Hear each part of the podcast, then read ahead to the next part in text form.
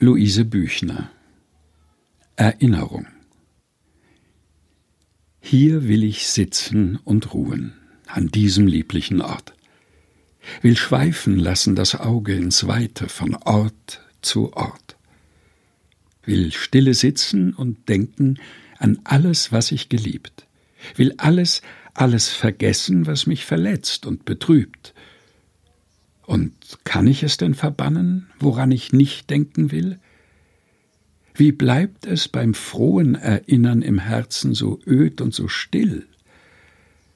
Es sind so innig verbunden in mir die Freuden und Wehen, dass nur vereint sie entschlummern, vereinigt nur auferstehen.